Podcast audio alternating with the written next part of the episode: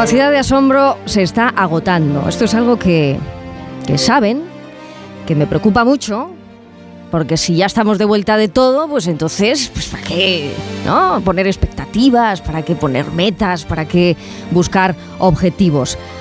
Decía antes que vamos a hacer un test de estrés rápido antes de pasar de año, a ver si encontramos algo de nobleza extraordinaria, ¿eh? lo que nos hace querer seguir siendo humanos, ¿eh? aunque estemos desorientados. Bueno, Gregorio Luri se dedica a observarnos desde distintas perspectivas. A mí me gusta muchísimo porque, he dicho, es filósofo, sobre todo maestro, maestro de escuela, esto es importante, porque en las aulas lo ve. ¿Y qué es lo que está percibiendo en este momento? Sobre todo miedo. El otro día su nieto le dijo que todo va a petar. Todo va a petar, el mundo está que lo peta todo y vamos a llegar a un punto que, ¿qué vamos a hacer con esto? Con lo cual, la pregunta es muy fácil. Vamos a buscar el tiempo en que vivimos. Gregorio Luri, buenos días, de Luz y de Color. Encantado de estar con vosotros. Muy buenos días. Lo que pasa es que tenéis un optimismo que me hace casi sentirme culpable de no estar a la altura de vuestro optimismo. En fin. Hay grados y grados. Hay grados y grados. Y cada uno lo va, bueno, pues no, eh, baremando a lo largo del día en el hombre todo es cuestión de grados, decía Ortega. Pero, pero en fin, es, es, me parece admirable, encomiable y no sé cuántas cosas más que comencéis el día con esta energía. ¿Y lo acabáis así? Sí, exactamente igual. Exactamente Luego pues tienen, tendrían que pasar tres días hasta el día siguiente para que descansemos esta adrenalina, ¿no? Pero... Pues, pues enhorabuena, qué jóvenes que sois. Ay, ay, ay, ay, la juventud. Oye, es cierto que, que, esto, eh, esta anécdota con, con, con, tu nieto y te tuteo, porque además tenemos amigos, amigos en común y una cerveza pendiente. Eh, ¿Te dijo esto? Oye. Sí, sí, tal cual, tal cual. Tal, cual, pero además que, que, me dejó muy impresionado porque, claro, eh, digamos que vivimos unos tiempos en los que, tú lo has dicho un poco al principio, ¿no? La capacidad de sorpresa parece que se está agotando. Tanto es así, y a mí me sorprendió mucho el, el pasado 28 de diciembre, Día de los Inocentes, ¿Mm? una noticia que aparecía en un diario aquí de, de Cataluña, La Vanguardia, y que decía literalmente, fíjate, lo siguiente. Eh, decía, eh, se sentía sola a sus 45 años y ha empezado una relación erótica con un árbol. Y ah. asegura que es lo mejor que ha hecho. Sonia ¿Vale? se declara ecosexual y dice que nadie le ha hecho sentirse así. yo lo leo y digo, ¿es real o es una inocentada? ¿Alguien lo sabe? ¿Alguien lo sabe? Claro, claro, claro, claro. Es que nos pues enfrentamos a eso. Eso es lo que nos pasa. Que, que, resulta que parece que vivimos en un 28 de diciembre continuo.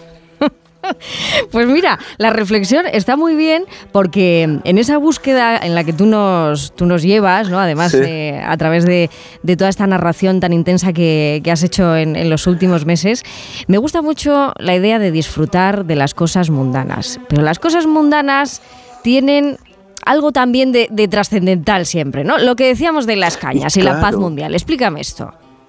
Es que, mira, el, ¿quién es moralmente más admirable?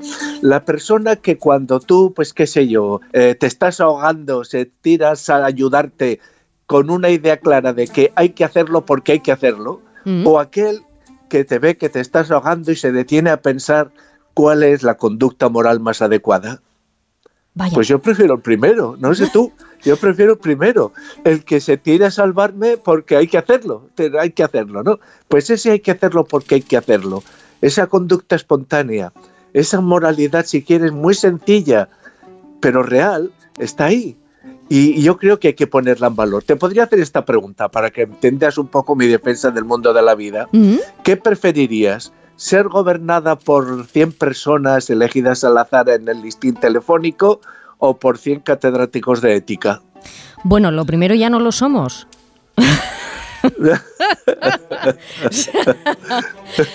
Quiero decir, ¿eh? si tiramos de, agenda, pero sí, sí, sí, te lleva, te lleva a ponerte en, esa perspectiva que, que, hablábamos, ¿no?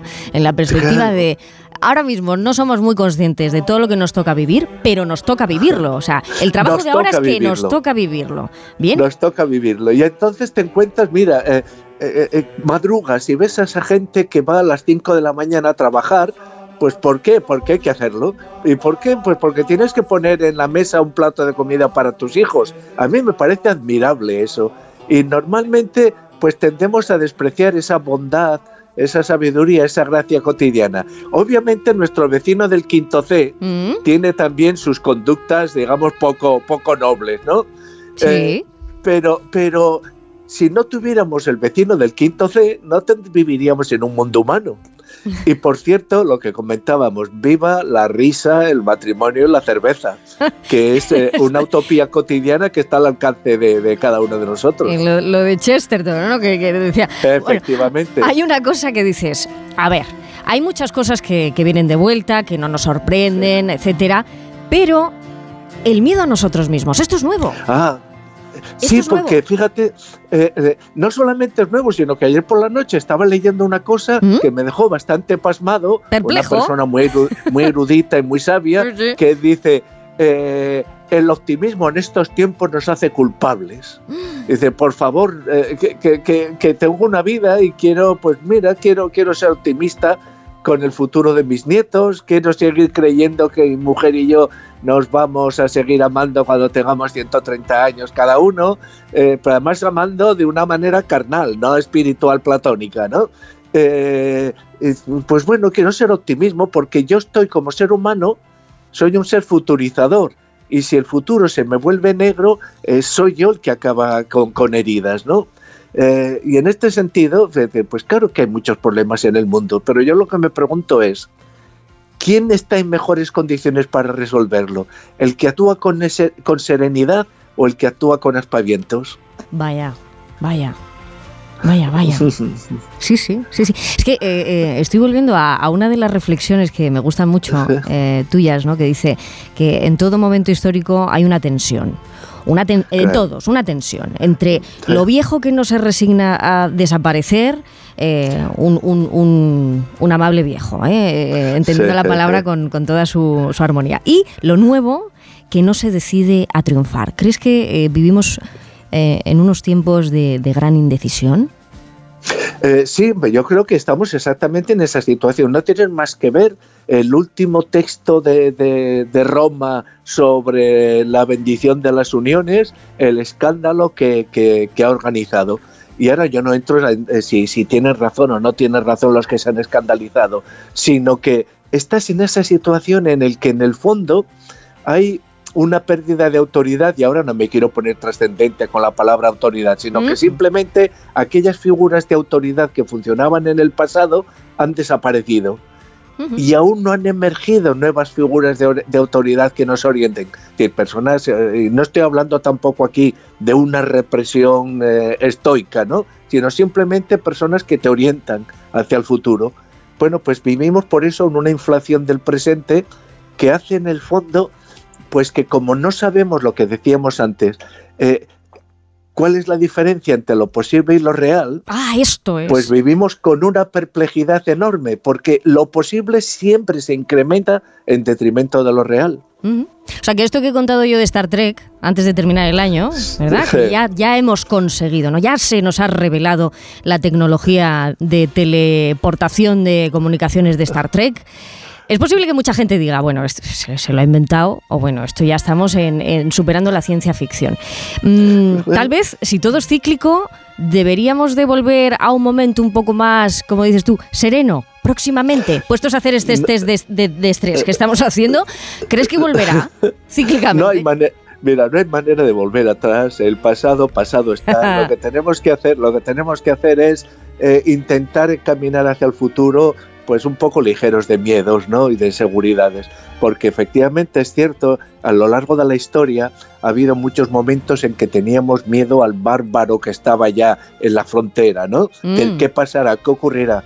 Ahora estamos comenzando a pensar eh, que somos unos malos gestores de nuestros propios intereses. Y si miras las encuestas nos dicen que los jóvenes están mirando cada vez con más miedo al futuro por problemas ecológicos, migratorios, guerras, eh, un largo eh, pandemias, etcétera, etcétera, ¿no? Y esta situación de miedo al futuro pues nos cobra un precio muy, muy, muy alto, Mm. que es la inseguridad en el presente. Una inseguridad, Gregorio, que si tú haces un barrido hacia atrás, ¿verdad? Pero Sí. de los buenos, tú dices que Mm. deberíamos de coger los mejores fragmentos de cada uno de nosotros. ¿Y cómo es la ecuación para que nos salga bien? eh? Digo, ya de cara a 2024 vamos a echar cuentas. Entonces, ¿cuál es la ecuación de los fragmentos de nuestra vida para que Ah, de verdad que- saquemos un optimismo del bueno?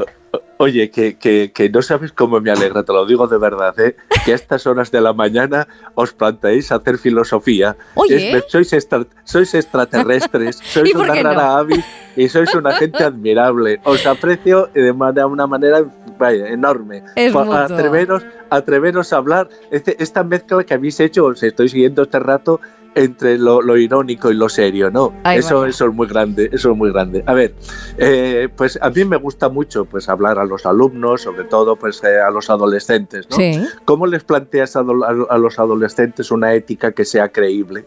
Es decir, eh, cómo que- no sea solamente una serie de ideas, ¿no? sino una, algo que lo puedan ver de una manera muy directa, muy clara. Concreto. La- lo que les planteo es lo siguiente, todos, vosotros también, les digo, hemos tenido en nuestro pasado momentos de los que te sientes pero además justificadamente orgulloso, ¿no? Qué toreros tuve en esa situación, qué grande fui en aquel día que hice eso, oye, aquella vez que ayudé a tal, eh, eh, pues eh, no sé, hay, hay momentos, eh, de verdad, todos tenemos en nuestra vida momentos magníficos. También tenemos otros, ¿eh? pero que centrémonos en, en los magníficos. Si resulta que con todos esos forman parte de nosotros, hemos estado a la altura con esto, en esos ejemplos, ¿por qué no intentamos construir con esos ejemplos de lo que ya hemos sido una imagen posible de lo que podemos llegar a ser? ¿Eh? A mí ese me parece un reto moral muy interesante y que cuando lo planteas así, cualquier adolescente de, de verdad te entiende enseguida, ¿no? Es muy sencillo. No se trata, no se trata de construir una imagen hipotética de, de nosotros mismos No, en no, un en absoluto. Mm. grandioso, sino de estar a la altura de lo que ya hemos sido, de lo más noble de lo que ya hemos sido. Bueno, pues fíjate, estás hablando con una persona que nunca ha dado el percentil. Jamás. Jamás ha dado el percentil, jamás has dado a la, a la altura ni siquiera de la, de la mesa del estudio de radio, que tengo que estar aquí en el altillo de, de la silla, que no me llegan los pies al suelo. Pero hay una cosa, un fragmento de tu vida que sí voy a rescatar. Oh. Me han chivado por ahí que en tus tiempos joven, ¿eh? que te podrías haber dicho esto del reto. Mira que, mira que sois indiscretos. Pues eh, este gran filósofo, pedagogo y maestro de escuela, que es Gregorio Luri, fue DJ. Fue Ah, DJ. bueno, porque, porque tenía que ganar dinero para poder estudiar, claro. Eso, pero, pero, a ver, eh, son, son cuestiones del pasado que, que no me gusta nada hacer de abuelito que está contando guerras y que ay, No, mal no, no, lo pasé. no. Yo me lo pasé muy bien, pues por ejemplo, cuando vine de, de Pamplona, de, de Navarra a Barcelona, donde vivo aún, y, y yo creo que ya eh, perfectamente enraizado aquí, pues que vivíamos en un piso en la calle Gerona, que estábamos siete fijos, más los que se presentaban esporádicamente, ¿no? ¿Mm? Y a veces dices, oh, pobres jóvenes que no eh, tienen que compartir piso. Pues yo recuerdo con muchísimo cariño cuando estábamos allá una legión viviendo en ese piso. O recuerdo con mucho cariño cuando eh, se acababa el curso y me iba pues para Andorra a trabajar eh, pues allá de, de la manera como podía, ¿no? Decir, eh, no sé, creo que eh, eh, lo peor que nos puede pasar es guardar rencor hacia nuestro propio pasado. Eh, no, pues estamos hechos como estamos hechos y vamos continuamente mostrándonos a nosotros mismos posibilidades nobles de ser. Y están ahí. Y están Por lo tanto, estemos a su altura. Y yo te agradezco que nos las hayas traído hasta aquí, hasta por fin los lunes. Este día, 30 de diciembre, en directo, que nos han dado las 8 y 32 horas, ¿eh? hora menos en Canarias. Esto, esto es una gozada. Empezar así la primera media hora de, de programa contigo, Gregorio. Sin rencores, ¿eh? Un abrazo onduladísimo para ti. Eh, un abrazo enorme y hasta siempre. y Hasta año. siempre. ¡Feliz año!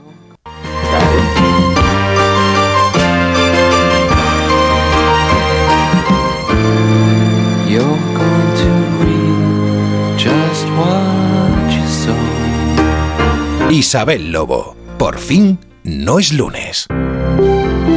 Buenos días.